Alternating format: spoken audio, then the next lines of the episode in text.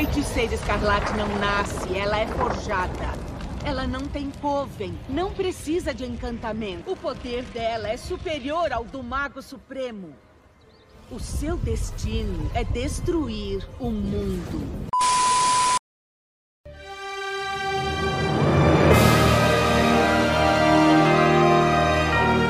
Bom dia, boa tarde, boa noite, pessoal. Você está ouvindo a Frequência Sentinela, o podcast do Universo X-Men, e a gente está aqui para falar sobre a conclusão épica para alguns e para outros não de WandaVision, o nono e último episódio exibido na sexta-feira, dia 5 de março. Hoje eu acho que metade do elenco do podcast sai odiado pelo público e a outra metade sai suportada, pelo menos. Mas vamos ver o que rola. Meu nome é Felipe. Oi, gente, Alisson aqui, pronto para detonar essa porra. Não, brincadeira, gente. Gente, Maicon, o que será que vem aí? Lucas aqui pra aclamar. Natan pra queimar fogo, botar fogo nas bruxas. Bom, e aí, conclusão da série, último episódio. Muitos efeitos especiais, muitas lutas. Gostamos ou não gostamos? O que, que vocês acham aí? Muitas decepções. Nossa, mas já começa assim, que horror. Os fatos isso na mesa. Quantas decepções eu já vivi. Tá bom. Até a próxima semana. Acabamos com o podcast. Não gostamos. Tchau, gente. Não, pô. Tem muita coisa boa para falar, mas vamos lá. O que, que você achou, da, já que você está aí jogando as suas decepções? Então vamos lá. Eu tô decepcionado com a série. Eu sinto que foram oportunidades perdidas e muita coisa ficou em aberto assim e não foi respondido também. No entanto, eu devo admitir que a jornada da Wanda foi espetacular. Ela foi uma personagem que passou todo o luto dela, sobreviveu toda aquele, aquela onda de tristeza e conseguiu sobressair como uma feiticeira escarlate. Isso tem que pontuar como um ponto extremamente positivo para a série. Agora, para a série em si, no geral, sobre, eu digo, o que o WandaVision poderia entregar, eu acho que ficou devendo demais. Então, gente, no geral, o sentimento que eu tenho com a série é de que começou muito bem e teve um final decepcionante. Falando primeiro do episódio em si, se eu gostei ou não. Não foi ruim, não foi um episódio 7 da vida, sabe? Mas assim, deixou muita coisa a desejar, na minha opinião. Muita coisa não foi bem finalizada em relação ao efeito, em relação à história. Alguns caminhos que eles tomaram não gostei também. Então eu acho assim que foi um final decepcionante para uma série que começou muito, muito, muito boa. Pensando aqui em como é que eu devo xingar todos vocês.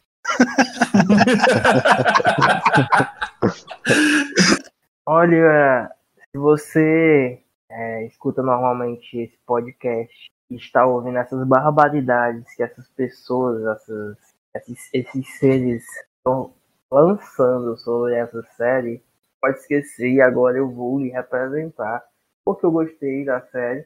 Não foi lá o, o final que eu tinha imaginado que seria, foi bem mais contido, mas mesmo assim eu gostei.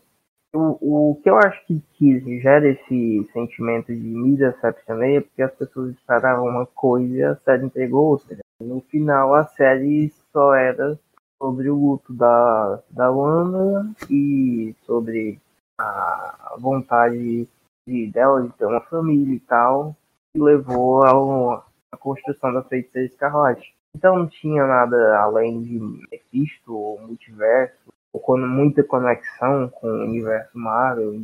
Eu achei bom, não achei ruim não. Eu talvez fique em cima do muro. Eu gostei do final e eu não gostei ao mesmo tempo. Será que eu posso dizer isso?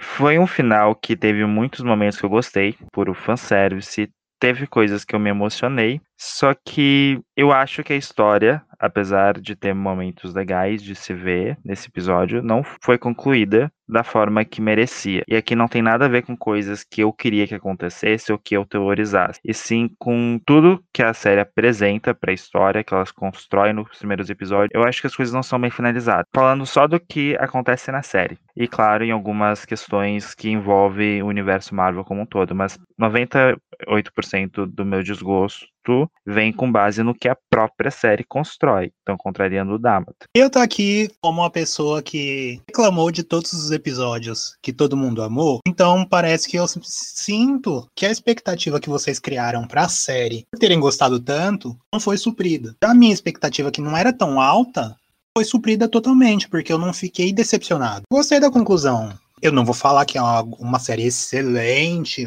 eu achei 10 de 10, não achei. né? Eu, eu ia estar mentindo porque eu reclamei várias vezes. Mas pra mim é uma série boa. Tem ali as coisas que eu não gosto, principalmente que eu já reclamei nos episódios, não tem necessidade de ficar repetindo aqui. Mas esse final pra mim foi muito bom. Teve luta, tudo mais, teve diálogos interessantes, principalmente ali do Visão, que foi uma coisa que eu gostei. Foi com, a luta dele não foi concluída com batalha, foi concluída com diálogo, eu achei interessante. E tem ali umas cenas muito legais de ver, que a gente vai comentar depois, as cenas de uniforme e tudo mais, que eu gostei bastante. Então, pra mim, tem saldo positivo esse episódio. Não tem saldo negativo, não. Não tô decepcionado. Gostei da série. Assim, uma coisa que eu queria deixar claro é que acho que a minha, minha parte. De, eu, eu concordo que grande parte do sentimento geral de frustração que eu observei foi em relação a coisas que foram teorizadas e, e não aconteceram. Concordo que parte dessas coisas deixariam a série melhor. Sim, concordo que outras partes dessas coisas foram coisas que, que a série deu indício e não entregou. Também concordo com isso. Mas eu acho que o meu sentimento maior de decepção foi em como as coisas aconteceram, mesmo aquelas que já eram previstas. A gente já sabia acho que pelo último episódio a gente já sabia que a Agatha ia ser a principal vilã, que ia ter um embate com o Visão Branco, que, que ia ter um embate com a Sword e que o Rex ia acabar uma hora ou outra. Eram coisas que a gente estava esperando acontecer, mas eu acho que como isso foi trabalhado na série, não foi muito bem executado, sabe? Eu, eu, eu talvez seja muito criticado por isso, mas eu achei esse final muito Marvel. Foi quando a série saiu do diferente que ela vinha e ela estava sendo muito boa. Eu, eu posso dizer que até o episódio 6 eu amava de coração, não tinha um defeito para comentar. Mas depois disso ela foi ficando muito Marvel. E quando eu digo muito Marvel, é assim, ela perdeu a, a coisa única que ela tinha, sabe? E eu fiquei, acabei decepcionado. Eu concordo que, assim, talvez para metade do episódio pra frente, parecia muito que não era uma série. Parecia que era um filme da Marvel que eu tava assistindo, isso eu concordo. Tipo, não parecia uma série eu cheguei a ter quase a impressão de que fosse um filme que foi planejado, eles mudaram de ideia com o que já tinha e mudaram para série. Obviamente não foi o que aconteceu, porque é uma produção e tudo mais, mas é a impressão que deu, parecia realmente um filme da Marvel. E é assim, os filmes da Marvel que são, tipo, são fechadinhos e tudo mais, tem começo, meio e fim, tem narrativa boa, bem construída, mas nada surpreende, não é nada muito é, arriscado, qualquer coisa assim se perdeu na própria proposta de surpreender, sabe? Tipo, no final foi mais do mesmo da farofa de sempre. E daí eu fiquei tipo, poxa, esperava mais. O pior é que o WandaVision tinha potencial para isso, velho. Desde o primeiro episódio até ali o 5 pro sexto, a gente tinha uma história assim bem concreta, que estava sendo bem despirocada, assim, vamos, vamos falar aqui na palavra mesmo, para entregar uma coisa totalmente diferente do que a Marvel já fez algum dia. E quando começou a chegar nos episódios finais, e a gente já tinha previsto isso lá no, nos podcasts 3 e 4, falando que a série estava demorando demais para apresentar respostas, a gente falou, né, que conforme a série ia, ia se finalizando, as coisas não estavam sendo respondidas e talvez isso respondido tudo nos, nos, episódios finais. E foi o que aconteceu. O problema é que, além de responder as coisas nos episódios finais, as conclusões foram bem, mas bem arrastadas. O que é muito ruim, porque nós tivemos a Agatha como uma excelente vilã até o episódio 8, e chegou no episódio 9 ela vira alguém genérico. Pelo que eu tô vendo aqui, a maioria desgostou de muita coisa. Então, de uma parte considerável do episódio. Então, eu acho que seria interessante cada um falar a coisa que menos gostou, ou que mais detestou, né? A questão do copo meio cheio ou meio vazio. Caramba, o Nathan e o Alisson ainda vão falar? Eles já falaram tudo que não gostaram, só falaram isso. Para mim, a coisa que eu menos gostei da série em si foi a, a rápida exposição da Wanda à magia, de forma assim, Deus machina, porque não tivemos explicação nenhuma sobre o que era magia do caos, como ela aprendeu, como aprendeu isso. Do nada a gente viu o Wanda usando feitiços de teleporte, vimos ela fazendo runas e tipo absorvendo os poderes da Agatha, igual ela fez também com outras bruxas, sabe? Ficou muito jogado por alto essa, essa informação. Na real, eu acho que não é que faltou resposta para isso, mas é que o roteiro, para esse sentido, explicou o que, que foi, mas explicou meio preguiçoso, assim. A Agatha fala que a, ela tá lendo lá o Dark Road, ela fala que a feiticeira Escarlate faz os, faz os Paranauê tudo, não precisa nem fazer feitiço. Basicamente, isso explica tudo. Mas eu concordo que talvez seja um pouco um pouco preguiçosinho, assim. Mas explica. Então, eu menos gostei do fato de deixarem tudo para ser respondido no final, e eu não acho que eles conseguiram responder da- de forma satisfatória. Concordo com o Felipe, eu acho que muita coisa foi preguiçosa, sabe? Tipo, enrolaram, enrolaram, construíram, a gente ficou com expectativa que as coisas fossem se resolver de uma forma inteligente, e no final das contas, acabou a Darcy prendendo, do nada aparecendo e prendendo o Hayward num carro numa batida. E eu fiquei, meu Deus do céu, A Dark Sex Machine. muito, muito. É, teve muito Deus Ex Machina nesse episódio, muito coisa que, enfim, foi salvo de última hora. É Visão salvando a Wanda do Visão Branco. É a Mônica entrando na- no meio da bala, é a Darcy aparecendo da puta que pariu pra prender o Hayward dentro do carro. Isso me incomodou bastante. E o senhor Dálmata do que não gostou? Eu sei que tem alguma coisa aí. Pode abrir o coração pra gente. Estamos entre amigos. Eu gostei de tudo, eu acho que a série é perfeita e é. Ah, meu Deus, vai dar- Pelo amor Não, de obrigado, Deus. eu tô brincando, eu tô brincando. Não, assim, eu acho que o problema. É vocês. É, o problema é vocês. Eu acho que vocês têm tudo que pra. Não, mas assim, eu vejo o mesmo problema que vocês, só que eu acho que vocês estão exagerando de um jeito muito radical. Por quê? Eu acho que sim, o- o começo da série é muito superior ao final, de roteiro, de construção e tudo mais. E a partir do sétimo episódio pro nono é uma coisa bem mais expositiva, é um filme da Marvel, basicamente. Eu não acho ruim. Talvez porque eu gosto do filme da Marvel. Acho que vocês esperavam uma, uma conclusão muito mais densa, uma coisa muito mais complexa, e eles entregaram uma coisa bem mais simples. Obviamente tiveram essas facilitações de roteiro da Darcy e tal, mas eu não acho que seja algo que estrague a experiência da série. O Dálmata tocou num ponto muito importante que vai exatamente aonde eu quero reclamar. Eu acho que a série tinha dois pontos principais para tratar: o luto da Wanda, como pontuado por ele, mas também a transformação dela na feiticeira escarlate. Eu acho que o primeiro tema ele é concluído de uma forma bastante satisfatória. Não tenho muito o que reclamar disso, ou talvez eu não tenha nada para reclamar, mas o segundo eu acho que eu tenho.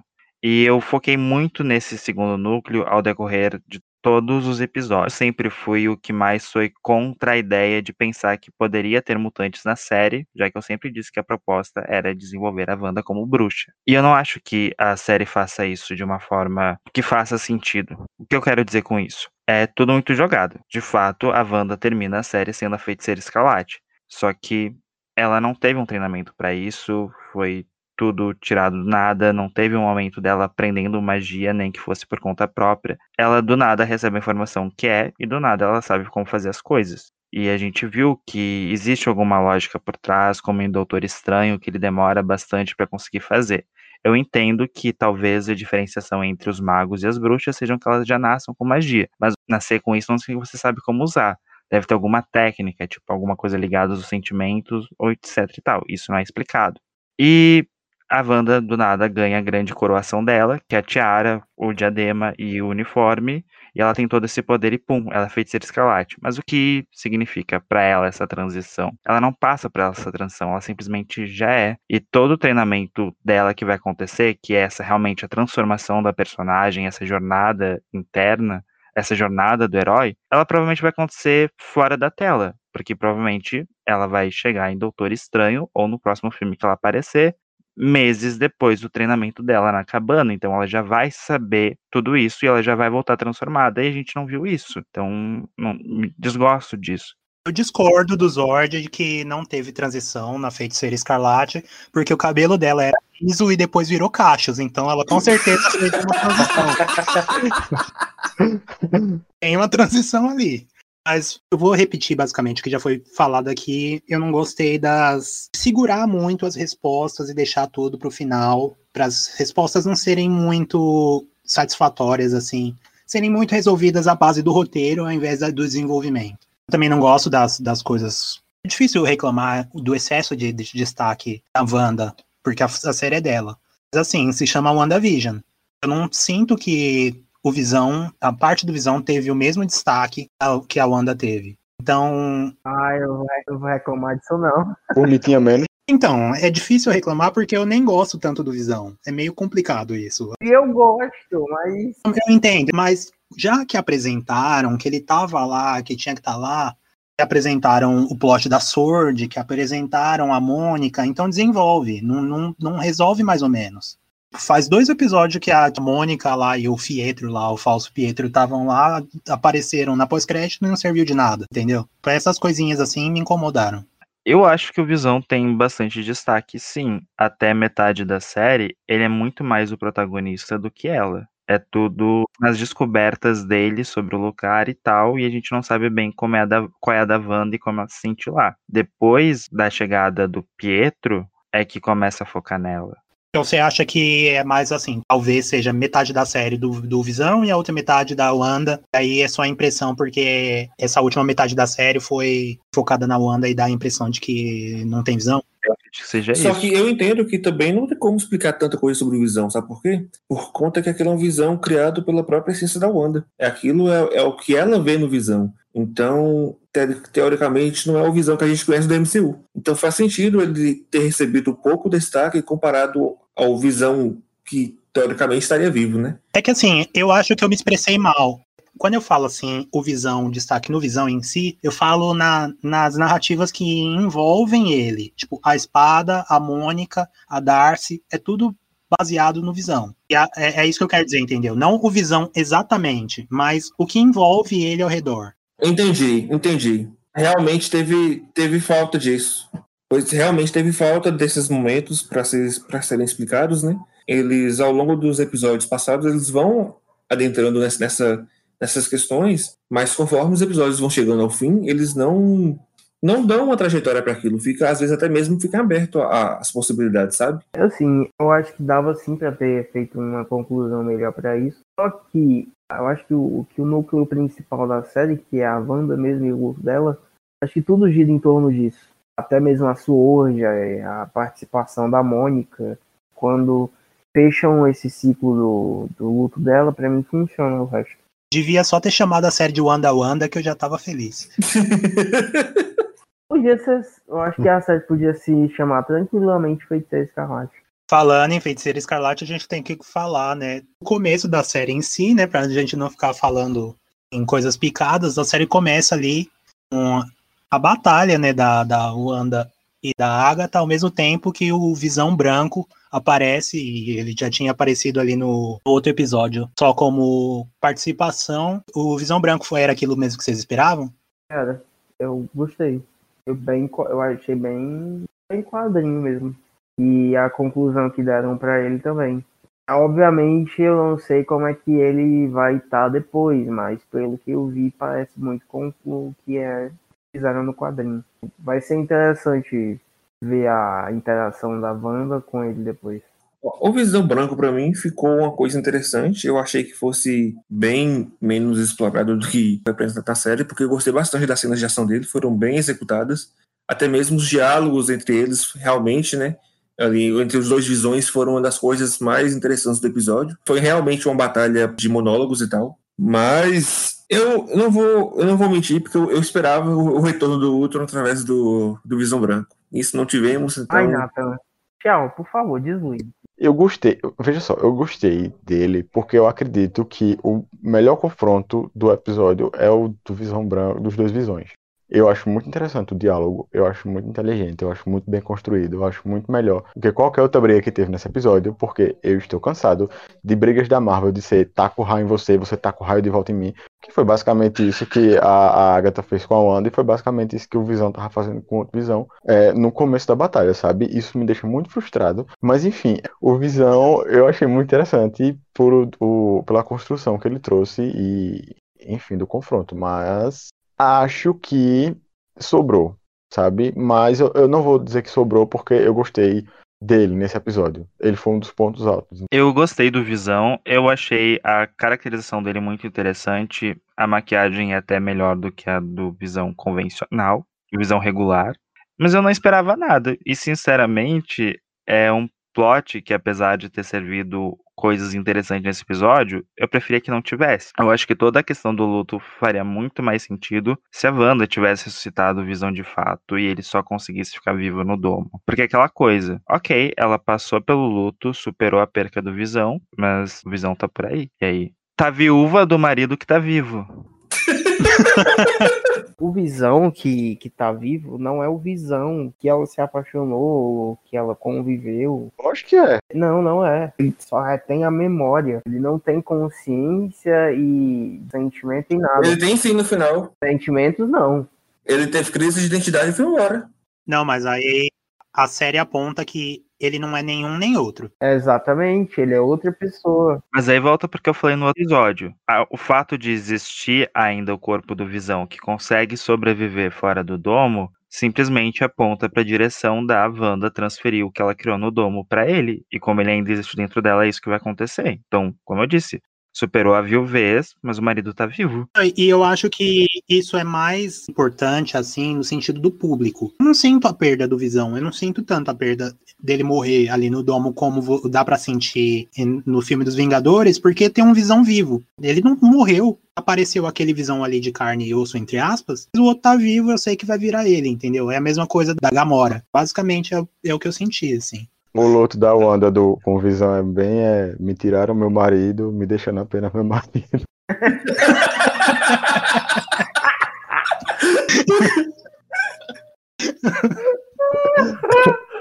Ai meu Deus do céu, peraí, eu tô tossindo, eu não posso rir não. Uma coisa, eu amo esse meme, por favor. Ao mesmo tempo é engraçado porque as críticas que eu faço à visão não valem para mim em relação às crianças. Por favor, não vamos tocar nas crianças que eu ainda estou me recuperando, por favor. o luto. Tá, gente, vamos falar da protagonista? O que aconteceu com a Agatha, velho? O que aconteceu com a Agatha? O que fizeram com a Agatha no final desse episódio? Não é. Ai, que drama. Nossa, velho, vocês são muito dramáticos. Tipo assim, a, ela teve uma construção foda no, no, na série toda. E no final do episódio ela teve a luta dela. E ela ainda teve os diálogos bons. Ela faz a luta dela.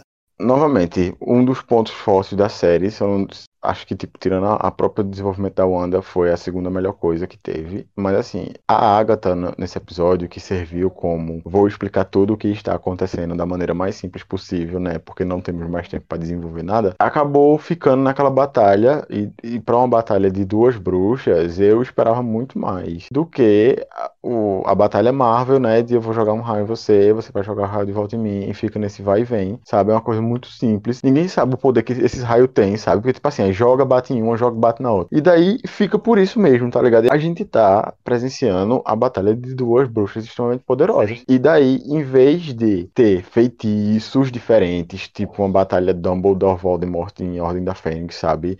De, de transformar coisa na rua. Sim, sim! Puxar água, de conjurar, sei lá, um... A terra, subir uma pilastra de terra, sei lá. Exato, não foi explorado isso. E eu fiquei, ai, nossa, foi, foi isso foi decepcionante.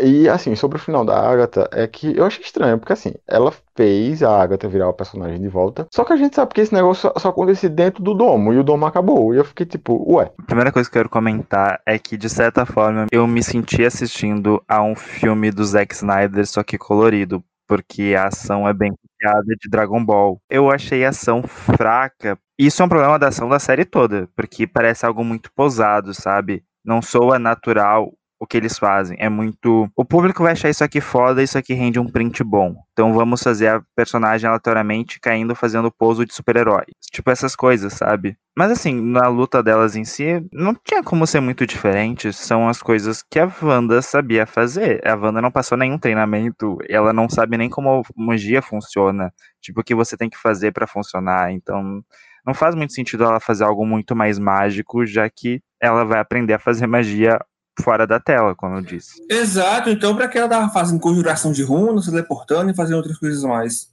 Mas aquilo ali ela tinha visto.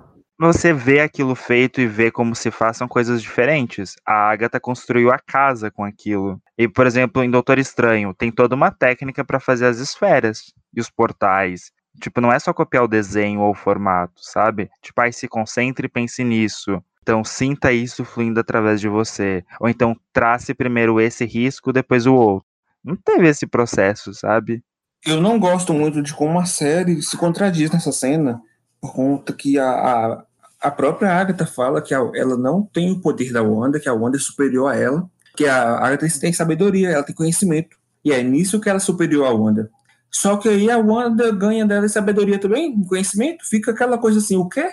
Tudo bem que se fosse superar em poder, eu iria entender, porque era isso que a série escreveu, que a Wanda é superior em poder. Mas aí, durante a série, eles se contradizem falando que a Wanda é tanto poderosa como também superior em, em conhecimento à Agatha, e fica aquela coisa assim, ô oh, gente, que pena, que pena.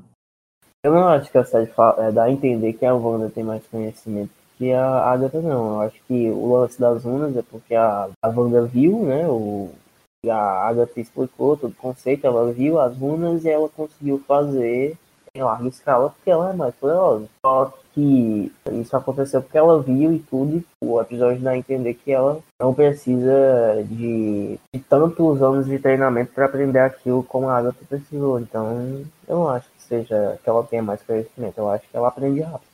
Mais conhecimento eu concordo. Eu concordo que ela não tenha também. Eu acho que não foi isso que o episódio deu a entender. Mas eu acho um problema que, por exemplo, ela tenha decorado todas as runas enquanto estava preocupado com as crianças que estavam sequestradas, enquanto estava ocupada com a, com a Agatha batendo a cara dela nas paredes. Então, tipo assim, ela decorou todas essas runas desse jeito, desse jeito certinho, de fazer posição, tudo ao mesmo tempo. Desse jeito é meio estranho, no mínimo enquanto fazer uma regressão ao passado. Sim, eu acho que é coisa de filme mesmo isso. Eu acho que não, chega nem a ser puro. Eu acho que é coisa de filme, na série de super é, é tipo isso, assim, é, é uma solução fácil demais, é o que eu acho. Não é um problema, mas é uma solução que poderia ter sido diferente. Eu também não vejo como um problemão, assim. Eu entendo que apresentaram que a Agatha fazia essas runas pra Wanda aprender e fazer depois com ela, e aí ter a piadinha de que ela subestimou a Wanda. Só que isso nos faz pensar no seguinte: por que, que o Colvin da Agatha não fez a mesma coisa? E aí, se alguém estiver ouvindo, é bem capaz que questionem, tá? Mas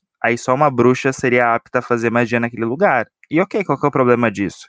Porque a cena do julgamento da Agatha dá a entender que a mãe dela é a bruxa mais poderosa dali, porque ela é líder. E todo o ritual começa com os outros membros do Coven tentando fazer o feitiço na Agatha, não funciona, e aí sim a mãe dela parte pra ação. Mas aí se tivesse feito o ritual da runa, a mãe da Agatha tinha derrotado ela. Mas é aquilo, né? Se, se, se tivessem voado com as águias lá pro Senhor dos Anéis, o Frodo não tinha precisado viajar todo o tempo no Senhor dos Anéis, entendeu? Mas aí você não apresenta uma coisa que faz parecer que os personagens são muito burros. Na vida real, a gente às vezes não pensa em uma solução na hora. Só que como o roteiro é construído e pensado, coisas meio assim, parece burrice, sabe? Mas assim, eu acho que tipo assim, era um coven inteiro com a, a bruxa mais forte e a Agatha naquela época ali, é, elas só sabiam que ela tinha dado conhecimento proibido. E era um coven inteiro contra uma, uma iniciante, basicamente. Ela era jovem ali, então eu não acho que elas sentiram a necessidade de colocar runa, entendeu? Bom, das, das próximas vezes ela pode, elas podem tentar fazer as runas. Não podem. Os dois estão mortos. E aí vocês começaram a falar mal da Agatha, né? O meu problema com a Agatha nesse episódio é que ela virou uma vilã genérica. Ela simplesmente é má porque ela é má, ela quer roubar esse poder simplesmente porque ela quer ter esse poder, mas não explica, por exemplo, quanto tempo dura o poder que ela absorve, ou como ela aprendeu a absorver, por que ela é uma bruxa diferente também nesse sentido, e o que, que ela queria com essa magia diferente, sabe? É tipo, ah, eu só quero esse poder porque é legal ter esse poder e eu gosto de colecionar poderes. Eu acho que é mais no sentido de magia do caos. Você não precisa fazer nada, você não precisa fazer encantamentos. Se você tiver esse poder, você pode fazer qualquer coisa. Se uma bruxa que tem uma experiência que ela tem tiver o poder que a Wanda tem, basicamente ela é praticamente onipotente. Ela não estava interessada em magia do caos, porque ela não tem certeza até o final do episódio anterior o que, que a Wanda tá fazendo. A questão é que ela foi para lá e pensou: hum, essa magia é poderosa. Independente do que for a fonte, até se fosse só uma bruxa muito habilidosa e experiente, eu quero isso. Mas ela fez mas, pra quê? Mas é basicamente isso. Mas ela só deu o bote depois de saber que era magia do caos. Ela ficou ali uns, uns seis episódios fazendo vários nadas ali, só observando. É verdade. E aí, considerando que ela absorve cada vez que a Wanda joga uma rajada de poder. Porque ela própria não absorveu o domo. Porque eu acho que tem que vir da fonte. Mas se tu tá absorvendo a rajadinha da Wanda, você não tá tocando nela. A própria série tem uma cena onde a Wanda cria um escudo e ela absorve o escudo. O escudo é o domo. Não. É basicamente a mesma coisa. Não, mas faz sentido. Faz sentido, gente. Não, não adianta querer negar, porque faz sentido. O Dom é feito do poder dela. Mas eu acho que ela tem que absorver direto da fonte. Sim, e o- se o Dom existe é porque ele tá ligado ao- à Wanda. Sim, mas é justamente o fato do, do Dom tá lá sozinho. A Wanda não tá. Pois a Agatha devia ter absorvido tudo quando a Wanda expandiu o domo. Contesta essa agora. Agora eu não tem. Justificativa que eu vou usar aqui pra ela não ter absorvido o domo é que ela não sabia qual era da Wanda e vai que fosse uma bruxa experiente. Ficou com medo de chegar assim, roubando o feitiço da outra. É, eu também tenho isso. Assim, é, eu não acho, eu acho que tem um, um problema muito grande das pessoas acharem, ai, que vilão unidimensional, um vilão que é mal só por ser mal. Às vezes o vilão é mal, o vilão pode ser mal só por ser mal e ele continua sendo um bom vilão. Então, tipo, a, a ela do, do Ragnarok era má só por ser má. Não, a ela tem, um- a ela tem uma motivação. Ela ficou presa, ela ficou é, devastada, ela foi traída pelo próprio, pela própria motivação dos, que o pai dela incentivou. Era uma briga por herança. O, o Odin mesmo incentivava ela. Porque o Odin não deixou os terrenos pra ela. Ela não, ela não, não é como se ela fosse boa antes, ela já era. Aí ele, ele prendeu ela, ela quis vingar, mas enfim, ela já era uma pessoa antes, entendeu? Tanto que ele escondeu tudo que, que tinha a ver com ela pra que tipo, tinha vergonha. Assim, eu acho, eu acho que o, o, o, o, o foco do episódio é a luta das duas. Eu acho que não tinha que ter ai, a motivação do, do tudo, não. Acho que a motivação dela já é entregada nos outros e o episódio só foca na luta mesmo. E aliás, eu amei a, a conclusão pra ela. O que ela faz nos outros episódios é então, Wanda, vamos entender o que tá acontecendo aqui. Mas uma vez que eu entendo o que tá acontecendo aqui, o que eu quero? Uma coisa que a gente esqueceu de mencionar é que, tipo, é, essa história da Wanda é muito X-Men Fênix Negra, né? A vilã que vem de fora e que é o poder da protagonista, sabe? Me me dê Vulk, amor, você vai absorver o que nessa terra hoje? Exatamente isso. Mas esse plot de Fênix Negra não é original, isso aí é um negócio. Ou seja, então, eu acho que, tipo, pra quem tá escutando, já ficou bem claro o motivo da decepção, né? De, enfim, do que desagradou.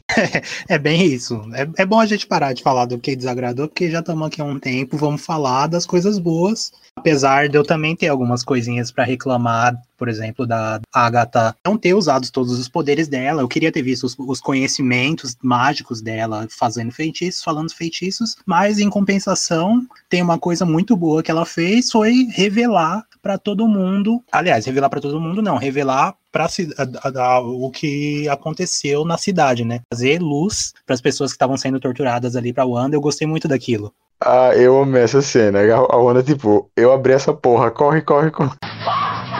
Daqui a pouco, cancela, cancela, fecha, fecha, fecha. Mas assim, interessante os confrontos, o, o confronto, né, da galera. Sabe, gente, eu acho que se um dia a Wanda das HQs pisar em Krakoa, vai ser a mesma coisa. Mas é basicamente isso. Eu, eu, na verdade, enquanto eu assisti, eu, eu vi isso, eu pensei nisso, assim. Basicamente, a situação que os, que os humanos ali da, da cidade tinham é a sensação que os mutantes têm com a Wanda com relação ao que ela fez no- nos quadrinhos. É claro que a, a, a da série fez uma coisa muito menor, mas ainda assim, né, ela prendeu as criancinhas no porão, mano. Típico de bruxa. Ô, gente, vocês teriam gostado se ela tivesse falado No More Westview? Não. Não, Não, não, não, não, não, não. Eu quero que preserva, preserva esse momento para ser falado para os mutantes. Ai, gente, pelo amor de Deus, a Wanda não vai soltar no MCU, superem isso. Eu quero ver genocida. Não, ela já surtou. E eu acho que o ponto positivo da série é justamente isso. Ele pega como base algumas HQs que se relacionam com a ideia da Wanda perder o controle, que é Dinastia M Vingadores da Queda, e subverte isso pra ser a Wanda sendo a dona da sua vida. vida dos outros, né? Não, inclusive depois tem aquele momento incrível, né? Tipo, você não vai me dizer quem eu sou. Eu sei eu eu sou. Porque Mephisto me fez assim, dona de mim, né? É isso. E assim, né? A gente teve a grande revelação de quem Dot é. Meu Deus do céu, o que que fizeram Poxa, Sara. série, velho? Sara do BBB. Meu Deus, mas quem esperava uma grande revelação disso? Na minha cabeça era só o Zord, porque eu nunca esperei nada dela. Eu gostei. Eu gostei, assim, qualquer personagem que tivesse ali com a fala dela eu teria gostado, mas eu achei que foi legal esse confronto todo dela com os cidadãos. E eu achei curioso a questão da Dot não estar podendo ter acesso à filha dela, que estaria presa no quarto. Talvez seria uma coisa interessante de ver, mas mesmo que a gente não tenha visto, fica a questão de, tá, e as crianças saíram no Halloween? velho, as crianças ficaram Tava tudo preso no porão. sem tomar banho, sem tomar, sem tomar alguma coisa de água. Puta que pariu, viu? A gente não sabe nem se a Wanda toma banho lá. O próprio BBB. Será que a, a Beyoncé fez, a, fez o Westview com a Cia? Ô, Vocês vão matar de rir aqui hoje. Vamos falar de uma coisa boa? Vamos falar da brochada? Mas a gente já não falou? Ai, Ai, Meu Deus do céu, que não.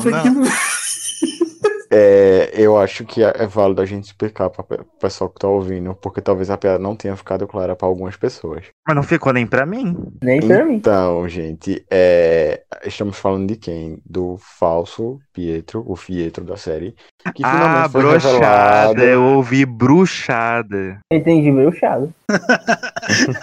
Também. Mas é isso. Então, gente, o Mercúrio da série foi finalmente revelado sua identidade. E ele era quem? O Ralph, o marido da, da Agatha esse tempo todo, que era citado, que a gente esperava ser o Mephisto, só que não. Ele era Ralph. E assim, o nome dele é Ralph Bonner. Isso em inglês é uma piada, é, que significa pau meia bomba, em tradução. Meu Deus do céu, eu tô rindo, mas eu tô rindo de livre. nervoso. E o que, que é um pau Gente. meia bomba, pra quem não sabe? a brochada. Pô, isso eu já gostei. Tu gostou do pau meia bomba? Pronto, gente. A gente acaba de dar o veredito do porquê o Domato está defendendo a série. E coitado do Evan Peters, né? Exatamente. Não pela questão de ele ser um Ru, mas pela questão de o Ralph fica melhor no escuro. é muito de feio. Minha gente. Ô, velho, eu não, eu não gostei de modo algum de como fizeram essa, essa revelação. Estragaram duas possibilidades ali de quem seria o personagem do Ralph e quem seria o personagem do Pietro. E, velho, o que que fizeram? É uma brochada. Broxou de vez episódios. Um murro na, na- nas Alices. É, gente, isso é, isso é tipo piada de quinta série, sabe? De, de menino beija de quinta série. Eu achei assim. Não, não foi o fundo, no fundo do poço. Foi o cu de sacar. Acho que, tipo, se você. A coisa mais ridícula que a série fez foi isso. É pronto, exatamente isso. Saca. Ai, tá Como ótimo. podem ver, o Damato achou engraçada a piada. A única pessoa. Sabe que eu não achei ruim? Meu Me pai, incomoda um pouco o fato de que a Agnes faz muitas associações diabólicas com Ralph pra ensinar outra coisa. Então eu não acho que nós pensamos que seria o Mephisto em vão. Eles sabiam que a gente ia pensar isso. Só que faz sentido mesmo, porque tem aquela questão toda do episódio 3 da Mônica não ter uma casa em Westview. Então a Agatha, quando foi pra lá, ela precisou de uma. E aí ela encontrou Ralph. O problema não é ele ser um aleatório. O problema é a piadinha com isso. Não tinha necessidade. Sim. Coloca ele como um aleatório mesmo. Um qualquer, sei lá, um John Smith, é o que o americano gosta de fazer. Eu acho que, tipo, poderia ter sido melhor desenvolvido. Ele poderia ter sido um personagem, a Marvel é muito inteligente fazer isso, de pegar personagens e inserir ali. Se por mais Hulk fosse, sabe, tinha, tinha um filho dela, das HQs, podia ser, enfim, ser o, esse personagem aí. Mas não, eles preferiram transformar isso numa piada chula. Melhor, a melhor cena dele na série é ele apanhando pra Mônica. Porque é a, é a única coisa boa dali, Mônica icônica. Mas espera, uma coisa que eu queria falar é, tipo assim, a gente viu que os poderes dele foi dado pelo colar, sabe? O que eu achei outra coisa extremamente jogada, porque assim, feitiço agora tem, tem pode dar poder assim às pessoas, o poder que quiser, tá, vou dar- deixar que ele corra, sabe? Vou dar o poder a ele dele correr rápido, que nem o Mercúrio original. E será que não foi a Wanda que deu? Digo pro Mercúrio original, não foi ela quem deu os poderes? Será que não é pra Então, mais isso? uma Mas- coisa que a série não explicou e a gente ficou voando sem saber, né, o que aconteceu. Não, não, mas eu acho que não, porque a série dá a entender que a Wanda não é naturalmente uma bruxa do caos. Ela se tornou, então naquele Sim, ela momento ela, forjada. não é, não teria poder pra tal. Apesar que, né, a Agatha é uma basic witch e fez. Mas enfim. Mas Eu não tinha pensado por esse lado de que. Eu não, eu não, eu até tinha entendido a fala, mas eu não tinha parado pra pensar nesse. Foi que foram as dores da Wanda, né? Tudo que ela passou que transformou ela numa feiticeira do caos e não exatamente o poder dela em si. A trajetória dela que transformou ela numa feiticeira do caos. Foi por isso que ela foi forjada. Eu não tinha entendido disso até agora. Ou seja, ela foi, ela foi construída em cima do luto, né? Pesado isso, na verdade. Todo, todo o poder dela é, é- vem da dor, então, Então. tipo, ela vai ter que sempre consumir aquela dor, velho, então. Ah, eu acho que é uma questão que é uma cicatriz, não que ela ainda carrega aquela dor. Mas enfim. Falando em, em cicatrizes mesmo, outra pessoa ali que falou que se pudesse faria a mesma coisa. A Mônica, né, que apareceu ali, deu uma surra no Fietro, fez aquilo por mim, né, que é o que, que eu queria fazer. Depois ali mostrou seus poderes. Será, qual será que vai ser o codinome que ela vai usar? Photon. É, é porque falta o nome da mãe Será? dela, Ela né? tem um monte? Na, na aeronáutica, então vai ser tipo homenagem que ela vai fazer. Sim, acho que é homenagem. Eu nem lembrava disso. Eu gosto da Mônica, eu acho que foi um- uma personagem muito boa durante a série, mas eu novamente achei ela também muito jogada nesse episódio, sabe? Ela sumiu naquele episódio lá e ela apareceu nesse pra pouca coisa, sabe? Tipo, pra salvar o menino da bala, que eu acho, eu acho que é uma coisa tipo super repentina, o cara aparece com a arma, ele atira nele, ela se joga na frente. E, e como é que funcionam os poderes da Mônica? Tipo, a bala atravessou ela, né? Então ela tem intangibilidade, mas ao mesmo tempo eu acredito que ela absorveu ali a energia, talvez cinética da bala. A Mônica, nos quadrinhos, é uma pessoa muito poderosa, mas muito poderosa mesmo. Ela tem a habilidade de se transformar, na verdade, de comunicar, se transformar e absorver qualquer tipo de energia do espectro eletromagnético. E o espectro ele- eletromagnético é imenso de grande. Quase todo tipo de radiação, de energia, atinge esse, esse espectro. Então, basicamente, a, a, a Mônica tem acesso ali a, a uma varia- variabilidade enorme de poderes. É da hora que vai mostrar isso cada vez que os olhos dela, cada vez que ela, ela absorve um tipo de energia, os olhos dela ficam de uma cor. Então, basicamente é pra isso que a gente Eu vai ter que prestar nos próximos atenção, né, né, a que eles não abandonem, igual fizeram com a própria Wanda, apresentando certos conceitos nos, filmes eh, posteriores, né, e removendo isso. Eu gostei da participação da Mônica na série. Eu gostei do fato de ela não se intrometer tanto na briga final e não atrapalhar aquilo do bruxa versus bruxa. Só que ao mesmo tempo eu fico com a sensação de que a personagem merecia um tratamento melhor. Parece muito a questão de precisamos introduzir essa personagem de qualquer jeito e deem uma origem logo pra ela. E aí depois a gente Total. pega ela já com poderes e a gente trabalha ela direito. Total, eu, eu tenho a mesma sensação. Ela foi jogada ali, assim, forçando a isso. Tipo, ela é uma, uma personagem muito carismática. Eu acho que o desenvolvimento dela ao longo da série foi muito bom pra ser uma pessoa que tava com um contraponto de luto também na história da Wanda. Só que o final, gente, eu acho que ela merecia muito mais do que esse final, sabe? De ficar ali sendo a telespectadora da batalha e aparecer só pra salvar o menino ali. Mais uma salvação de Que ela tivesse, hora, né? tivesse a oportunidade de jogar uma rajada também de energia. A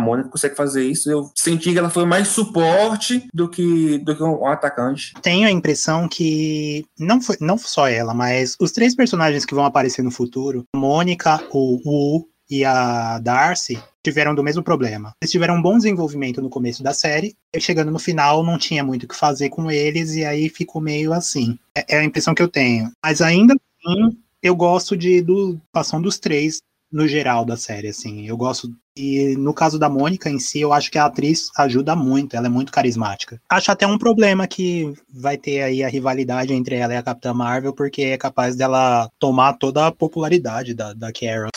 Agora, indo pra uma parte boa que eu gostei bastante, foi a ressignificação que fizeram na diadema da, da Feiticeira Escarlate. E deram um motivo, assim, muito bom, na verdade, né, para aplicar toda aquela caracterização. E não ficou uma coisa caricata que nem muita gente achava, né, por conta que falava que a Marvel não adaptava o uniforme da Wanda da Feiticeira Escarlate no MCU, ficaria muito caricato. Vocês podem falar mal do episódio inteiro, mas quando ela veste o uniforme, a cena é monstra. Não, é muito boa. Eu tô, eu tô aqui falando no podcast com vocês, mas eu tô vendo aqui um GIF dela movimentando a mão com a diadema e tudo mais. É, é uma cena muito espetacular. Até parece que eu sou hater, né? Pelo tanto que eu critiquei aqui. Mas eu gostei do episódio, eu me emocionei em vários momentos, teve fanservice, só que eu não acho que existe uma construção para dar o peso que aquela cena merecia. Como, por exemplo, a Wanda ter passado por um treinamento mágico e aquilo ser o ápice dela se conectando com seu poder e acontecendo a transformação. Mas, tipo, sabe, ficou algo que soa muito bonito, mas que no final é meio jogado e perde o simbolismo, que nem foi a Jean em Apocalipse, liberando a Fênix. Tipo, nossa, isso que eu sempre quis ver. Mas, tipo, hum, teria sido melhor se tivesse desenvolvido, sabe? Não sei se vocês perceberam, mas toda vez que eu tento jogar um elogio pra gente falar bem, eles voltam a falar mal. Eu tô tentando, é sério, eu tô mesmo. Mas realmente a cena é muito boa. Eu não esperava uma coisa da Feiticeira Escarlate.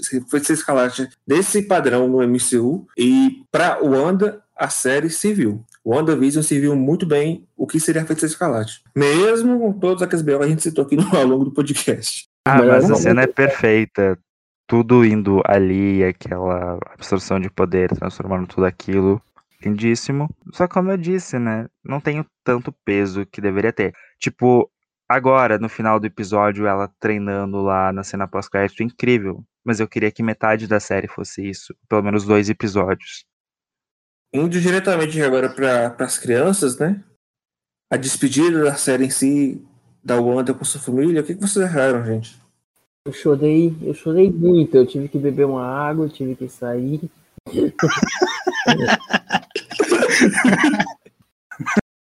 Ai. Meu coração ficou partido. Demais, Deus me livre. Como é difícil de se despedir daquelas crianças, né? Tipo, visão, dane-se, mas as criancinhas, mano. Eu achei triste que o Wanda deixou eles dormindo e vem a- o Dom e desliga ele, sabe? Assim, me lembrou muito aquela cena do, do Titanic, que a mãe coloca os filhos pra dormir e a água vem tomar eles. Imagina a culpa que a Wanda deve sentir. Porque isso é culpa dela. Porque aquelas crianças, elas existem. Não é igual nas HQs. Elas são reais. Só que a Wanda, por não saber o que estava fazendo, e nem ter feito de forma consciente, fez uma cagada mágica. Que linkou a vida delas ao domo. Então elas não podem existir sem o domo. Então, muito triste, porque elas poderiam ter sido reais se o feito fosse feito certo. Nossa, pesado. Pesadíssimo. Eu acho que elas podem. Eu acho que elas existem fora do nome, sim. Com a cena pós-crédito, a gente sabe que existe, né? Eu só não acho que vão fazer o lance lá da reencarnação. Assim, eu acho que não. Eu acho que. Que vai ser outra coisa. Acho que tal... Eu acho que. Eu acho que talvez seja isso aí que gere o lance todo do multiverso. Talvez. Será que Eu, eu concordo. Será- que Wanda enviou os filhotes pro, pra outra dimensão? Eu acho que é realmente é isso, sabe? De eles terem sido aprisionados em outra dimensão quando o Rex acabou. E é, não esperando isso, sabe? Mas eu acredito que é uma possibilidade da Marvel realmente dessa vez utilizar o Mephisto, de deles terem ido parar no reino dele. Não, Meu tipo assim, Deus do não, céu, não aprendeu nada, meu filho. não, não, é diferente. Eu não, não estou esperando que isso vá acontecer. Eu estou dizendo que. No fundo você Não, está. não tô. Não tô. É porque Sim, a Marvel, admita, ela, a Marvel ela gosta. agora. Cala a boca. A Marvel ela gosta de de fazer isso, sabe? De, de pegar, não apresentar às vezes as coisas do jeito que a gente pensava, aí depois ela vê a repercussão que teve e ela acaba transformando aquilo em uma coisa mais fiel. A própria Feiticeira Escarlate é um exemplo disso, né? Porque passou 10 anos pra mulher virar o ter um desenvolvimento e virar ficar decente. Mas eu acho que é uma possibilidade e é o que eles poderiam fazer. Então, é aquele rolê, né? Quando o domo fecha nas crianças, a gente não vê bem, né, o que acontece. Porque diferente do que acontece com Visão, a gente vê ele sendo desintegrado. As crianças, a Wanda fecha a porta e não mostra mais. Então eu acredito que aconteceu Uhum. alguma coisa ali com eles. Eu, eu não acho que foi gratuito ali. Ter, tipo, ah, fechou a porta, não mostrou. É, e aí é complemento com a cena pós-créditos que mostra lá as crianças, entre aspas, eu tô chutando aqui uma palavra, sequestradas. Então eu acredito que alguém surgiu lá e pegou elas, ou alguma coisa assim, entendeu? Antes do domo. Mas não dá pra fazer teorias, né? Porque o domo depois é tudo errado. Ó, eu acho legal o que vocês estão falando, mas lembre-se, lembre-se que durante o próprio episódio a gente vê que quando o domo começa a se partir, tanto o Visão quanto ele, eles caem na rua se, se dividindo né, em pedaços. Então, teoricamente, o que aconteceu com o Visão aconteceu também com eles. Claro que ao final do, do episódio, na cena pós-crédito, a gente tem lá eles chamando pela mãe, né, gritando e tal, pedindo socorro, só que é aberto o que realmente pode acontecer, o que pode ter acontecido após a Wanda fechar o quarto. Ou até mesmo o próprio o próprio o Icano, né, o próprio Billy ter feito alguma coisa para transformar transportar eles mesmos para outro local. Sim, velho. Muito isso, pode ser ele. Eu não chorei em nada né, na, na série, mas me julguem, eu fiquei arrepiado na cena que a Wanda faz as, a, as runas. Mesmo eu sabendo de todos os problemas, eu já citei eles aqui. Mas ainda assim eu achei da hora. Mas a cena é muito massa. A cena é inteligente, a gente tem que admitir isso, que é muito inteligente a cena, e é muito bonita também. Aquelas Ah, de todo tamanho atrás delas e tal, é o Wanda recuperando a energia. Realmente foi uma cena muito bonita. A energia da cena, a energia da cena é o Biel falando pra Agatha, perdeu, você sabe que perdeu. Mano, é. Foi. Então, eu não chorei em cena nenhuma e tudo mais. Mas quem sabe se fosse uma cena no cinema, talvez teria um hype maior ali, porque a cena eu achei incrível. Com a família em si, eu, eu sim, eu fiquei muito triste de ver a cena. Na cena que mostra os quatro lá, eu achei da hora, o que mostra lá, que aquela referência aos incríveis. Muito legal de ver a cena e tudo mais. Ver o Billy e o Tommy usando os poderes dele e sendo, tipo, mó parceiros também é legal de ver, mas chorar em si eu não vi. Não chorei. Nessa cena do Tommy, né? Teve uma referência também ao próprio Pietro da Fox, que ele colocando óculos e o bonezinho. Foi uma referência a ele mesmo. É uma referência ele mesmo, ele usa. Ele usa no- nos quadrinhos. Não, tá? Ele não usa um boné, gente. Nossa, mas assim, o óculos ele usa. Eu acho que. Eu não sei, não sei. É complicado pensar. Um velocista faz- fazendo gracinha com, com militares, né? Pegando óculos e boné. Eu entendo aonde pode ser uma, uma referência. É um velocista numa série que tem o Ivan Peters. Ele tá lutando contra militares, ele coloca um boné, coloca um óculos e brinca com as armas. Faz sentido. Mas eu, eu, eu não vejo a referência em si. Enfim, o que, é que vocês acharam do final que teve a Agatha? Particularmente eu achei um dos melhores, assim, assim finais vilões. Porque é, deixa em aberto que ela pode ser, assim, a mentora ali da Wanda pra quando ela precisar. Eu achei a punição dela bem legal. E a cena é muito boa também. fiquei um pouco confuso, pra ser sincero. Eu não. por- porque, por exemplo, eu não sei o quanto do- dos feitiços da Wanda funcionam fora do Rex. Ela prendeu a Agatha na forma de Agnes. Mas, tipo assim, depois que o Rex desapareceu, ela continua presa como um Agnes ou não? Agora que ela é feiticeira escarlate, os poderes dela estão bem, tão bem encaminhados e os feitiços funcionam direito. Onde é que a Agnes ficou, pre- tipo, ficou presa? Fica lá em Westview mesmo? Eu fiquei um pouco confuso. Mas, mas eu gosto, eu gostei do final, porque é isso que você é bem isso que você falou mesmo. De pra mim, eu acho que já é certeza. Se bem que não dá pra ter certeza, né? Depois das teorias que teve. Mas eu acho que é bem provável que a, a, a Wanda precise da Agatha para poder treinar ela e tudo mais, com o que vai acontecer no futuro, como no futuro. Ou talvez até para ajudar a recuperar os filhos, né? É, eu acho que ali, quando ela deixa ela na personagem, aliás, todo mundo falou que era a Mônica e não acabou que a perdida na personagem foi a Agatha. Mas, assim, eu acho que o que ela faz ali é uma coisa à parte ao Rex. Até porque ela diz que ela vai ficar ali presa em Westview e tudo mais. Então acho que, que é a parte. A Agatha não muda. É, é o mais provável mesmo. Tu acha que ela ficou então na casa do Ralph? Ah, não sei, véi. Michael, por favor. Não, porque assim, é, o, o Rex era a cidade presa em um do outro, mas tipo, era um ambiente físico, não era uma outra dimensão. Então ela tem que estar em algum lugar ali. Então será que ela continua na cidade de Westview, só que vivendo como Agnes? E aí o Ralph não vai tentar libertar ela, enfim. Nossa, velho, mas vocês também é, querem, a- querem uma, uma coisa desenhada. Mas tu- não ficou explicado. Fazer o quê? Nossa, Nós tivemos- o- nós tivemos ficou a- em aberto. O que, não, peraí. Agora eu vou falar aqui. Nunca peguei aqui pra falar, amiga, então eu vou falar. Vocês questionam as coisas assim que não tem, que não tem um mínimo, um mínimo de, de necessidade. Aonde é que a Agatha está morando, gente, pelo amor de Deus? Ninguém. Ô, da Mata, ninguém quer saber onde ela tá morando. Ninguém quer saber o que aconteceu com ela. Só isso. O que aconteceu com ela foi o que ela falou, que ela vai continuar ali na personagem até a Wanda é, precisar dela. Eu entendo a série nessa, nessa, nessa cena por conta que a Wanda transforma a Agatha na vizinha intrometida, né? E ela fala: Eu vou continuar te visitando.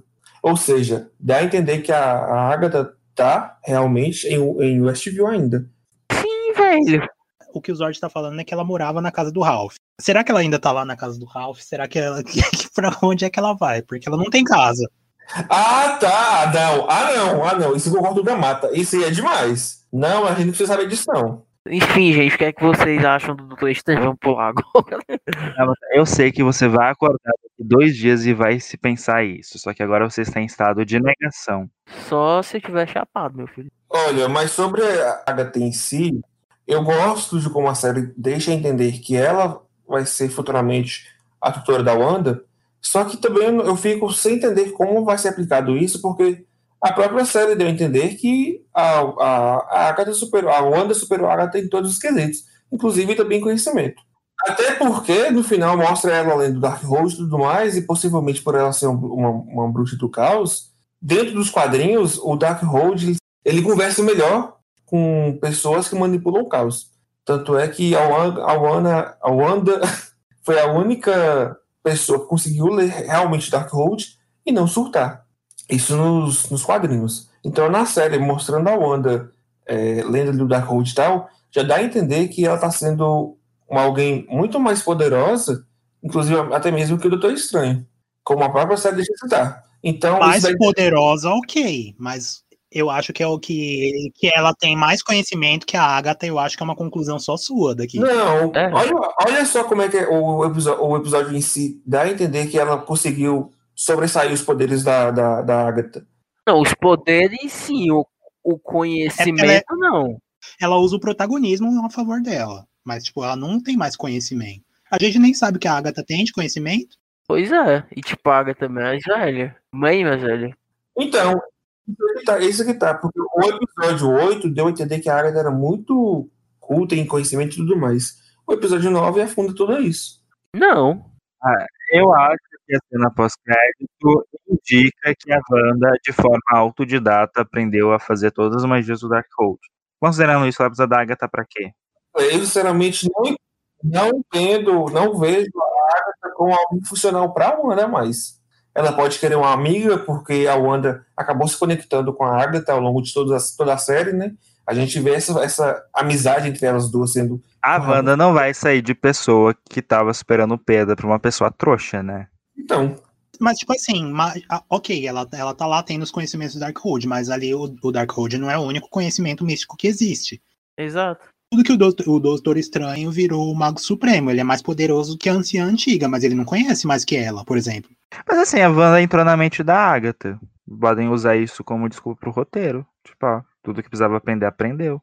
Inclusive, as questões que eu questionei ao longo do episódio. Tipo, tá, mas como é que ela sabe o jeito certo? Mas quando ela entra na, mente da Agatha, ela perde. Exato, e ela não tá lá pra, pra absorver conhecimento, ela tava lá pra torturar ela. Tentou montar um apartamento na mente da Agatha e foi expulsa. É que assim, a Agatha não é uma personagem confiável. Eu não acho que a Wanda teria interesse em se aproximar. Mas é, é o que ela falou, se eu precisar de você, eu volto aqui. É, não é uma coisa tipo, ah, eu vou te libertar. É, você vai fazer isso aí porque eu preciso. Exato. Tipo, e ela não tem escolha. Porque, tipo, é, ficou comprovado que os poderes da Agatha não funcionam na Wanda. A gente mencionou, né, da- sobre a, a pós-crédito da Wanda conversando com o Dark. Conversando, não, lendo o Darkhold, mas a gente não falou da primeira pós-créditos. Que, é claro, não é tão impactante, por isso que a gente não tinha mencionado, mas tem ali uma importância pro futuro da Mônica, né, na- no MCU. E é Nick Fury, né? Eu não, não acho que seja outra pessoa. Eu achei que era. Ela ia chegar lá dentro e ia estar Carol, a Carol, a Carolina. Carol com Meu Deus, não, não fala esse nome aqui. Exatamente o que a Mônica responderia. Não fale esse nome aqui. Não, mas eu achei que ia ser. Porque eu. Assim, é que a pessoa que manda ela ir lá é a pessoa que se revelou. Mas eu achei que ela iria levar a Mônica até outra pessoa. tipo, ai, vai lá, que então quem tiver. Então, sou eu mesmo. É a homenagem que fizeram pro, pro Paul Bettany, que disse que ia ter uma surpresa e no final era ele mesmo. Pior que é mesmo, eu não tinha parado pra pensar. Ela podia ter falado, você pode vir aqui comigo, que eu preciso conversar com você, e se revelado. Não, ela falou, estão te chamando ali. Mas e aí, quem que vocês acharam que ia ser? Vocês, vocês acham que é Nick Fury mesmo? Não tem outra teoria? eu acho que é o Talos. Quem é Talos? Talos é o líder dos, dos Skrulls, da resistência dos Skrulls. Talos é o Screw que bebe refrigerante. É, A única coisa que eu lembro dele. Então, mas o Talos aparece na cena pós-crédito de Homem-Aranha 2, então, como Nick Fury. Então, Ah, eu não lembrava disso, é verdade. Ele aparece transformado né, no Nick Fury. Então, basicamente, pode ser um ou pode ser outro. Então, o Nick Fury não é a única opção. Mais alguma coisa desse episódio que a gente não falou ou da qual vocês não reclamaram? uma coisa que eu quero comentar é a seguinte. Eu gostei do episódio. Eu acho que ele tem os seus defeitos, que eu expliquei aqui, mas eu gosto dele. É um episódio que eu tenho vontade de rever. Eu acho que o episódio que eu menos tenho interesse em rever é o 4, porque pra mim é só exposição e não leva a história adiante. Então eu não odeio o episódio, eu gostei de muita coisa, mesmo que eu reclamei, eu gostei, só que eu acho que a explicação não faz tanto sentido, mas eu estaria ficando repetitivo aqui. Só que é, eu acho que os meninos aqui, tirando o Dálmata, eles acabaram não gostando tanto. Diferente de mim, eles simplesmente não gostaram mesmo. Pô, que, como assim? Eu só defendi, pô. e, Absurdo. e tô lendo somente, Felipe, eu sei as suas intenções. Como assim? Eu só defendi. Assim como os meninos não gostaram, uma grande parte do público reclamou. E aqui não vale a gente questionar os motivos, se foi por expectativa ou se não gostou mesmo. Às vezes não se relacionou com a pessoa naquele momento, né? E a gente tem que entender que às vezes as pessoas não gostam, não tem uma explicação maior tentando jogar a culpa na pessoa, sabe? Não é legal isso. Mas eu acho que pode acontecer com, esse com essa série o mesmo que aconteceu com a Era de Ultron e com o Doutor Estranho, que são filmes que para muitas pessoas têm defeitos, mas que com o passar dos anos ganharam carinho do público. Eu não gostei de Doutor Estranho quando assisti, porque eu acho o final muito ruim. Ele começa abordando coisas interessantes e depois vira uma piada. E eu ainda não gosto do final, mas hoje em dia o final não atrapalha o resto que eu penso do filme. Então se tornou um dos filmes que eu gosto, apesar de eu achar o vilão péssimo e o final também. E eu acho que o mesmo é com WandaVision. Só que eu tenho alguns problemas com o final, só que eu não desgosto dele. Então eu acho que para as pessoas vai acontecer a mesma coisa. Com o passar do tempo, vai passar essa raiva imediata e vão amar. E WandaVision vai ser algo cult, vai ser algo cultuado, vai ser a melhor obra do MCU, previ aqui. Com, comigo em Era de Ultron foi o contrário. Eu assisti pela primeira vez, eu não gostei, com o passar do tempo fui adiando mais. Hoje eu tenho uma aversão danada. Deixa eu só me defender aqui, que o Zord falou os meninos, e eu gostei da série, mano. E na verdade eu acho que é porque assim, eu não conversei com muitas pessoas, então eu não tenho um panorama geral. Não vi muitas pessoas reclamando, porque eu não vi muitas pessoas falando da série em si. Tipo, teve bastante gente que não gostou, porque no panorama, é, no- no- na bolha do grupo, porque obviamente eu só conheço o, eu só vi ali o grupo e os comentários do grupo. O pessoal parece ter amado muito e vocês são a exceção, entendeu? Vocês que não gostaram do último episódio são a exceção. Teve bastante gente que não gostou? Houve uma divisão, na verdade, entre pessoas igual da Mata e pessoas que não gostaram de como a série concluiu as coisas, deixando tudo aberto. Eu, eu vi muita gente que achou que a série. É, eu acho que é muito o que o Alisson falou, na opinião dele, que a série caminhava para um lugar e do nada virou um filme da Marvel genérico. Assim, pelo que eu vi, a grande maioria gostou. Então, é o que eu vi também, assim, eu, eu acho que, assim, quem reclamou daqui e tudo mais, mesmo que reclamaram falando que gostou do episódio, as reclamações são mais essa bolha aqui, entendeu? É, também tem um o rolê que pode ser uma minoria barulhenta, né? E aí os fãs, como, eu, meu Deus, eu preciso defender, e, e aí dão muita importância para isso, né? Então, também, pode ser. Uma das maiores críticas do pessoal em si à série é sobre a não aparição do Doutor Estranho, né? Como ele é o, o- o mestre das artes místicas, poderoso e tal, que detectaria tudo, ele teoricamente deveria aparecer na série. Até a própria Agatha, no, no episódio é, 8, né, deixa claro que ela só encontrou o domo porque ela sentiu toda aquela magnitude de poder. Isso, então, nos leva ao Doutor Estranho, porque ele não sentiu. Tava fazendo um churrasco. Pois é, tava mimi. É, eu acho que tem uma explicação muito boa pra ele não ter aparecido. E eu concordaria que seria um furo de roteiro se a gente não tivesse a informação de que o WandaVision é um prelúdio para o filme do Doutor Estranho. Então, me leva a crer que existe uma explicação muito boa dele não ter aparecido lá. Se o, o Doutor Estranho 2 não fosse a continuação de WandaVision, eu diria até, pô, É, eu acho que vacilaram aí. Mas como é, eu acho que tem alguma coisa, entendeu? É, então, é o que eu penso também. Eu, eu acho que o Doutor Estranho talvez não nem esteja, tipo, nem esteja nessa dimensão durante os acontecimentos de WandaVision, entendeu? Talvez vai saber, o desaparecimento dos meninos tenha até, tenha até relação com isso. Porque assim, mesmo que não tenha essa relação, eles podem fazer. Se for erro da série, eles vão consertar no filme do Doutor Estranho. É, mas eu acho que é, é muito. É uma coisa muito óbvia pra colocar ele. Como não colocaram, obviamente pensaram, velho. Um, um, lançaram um de feitiço mago supremo não vai aparecer, ó. Obviamente foi uma coisa que pensaram. Então, se ele não aparecer, é porque não aconteceu alguma coisa. Sim, eu também eu concordo com o Damata nesse sentido. Eu ah, não acho que eles vão deixar uma, um erro tão grande passar.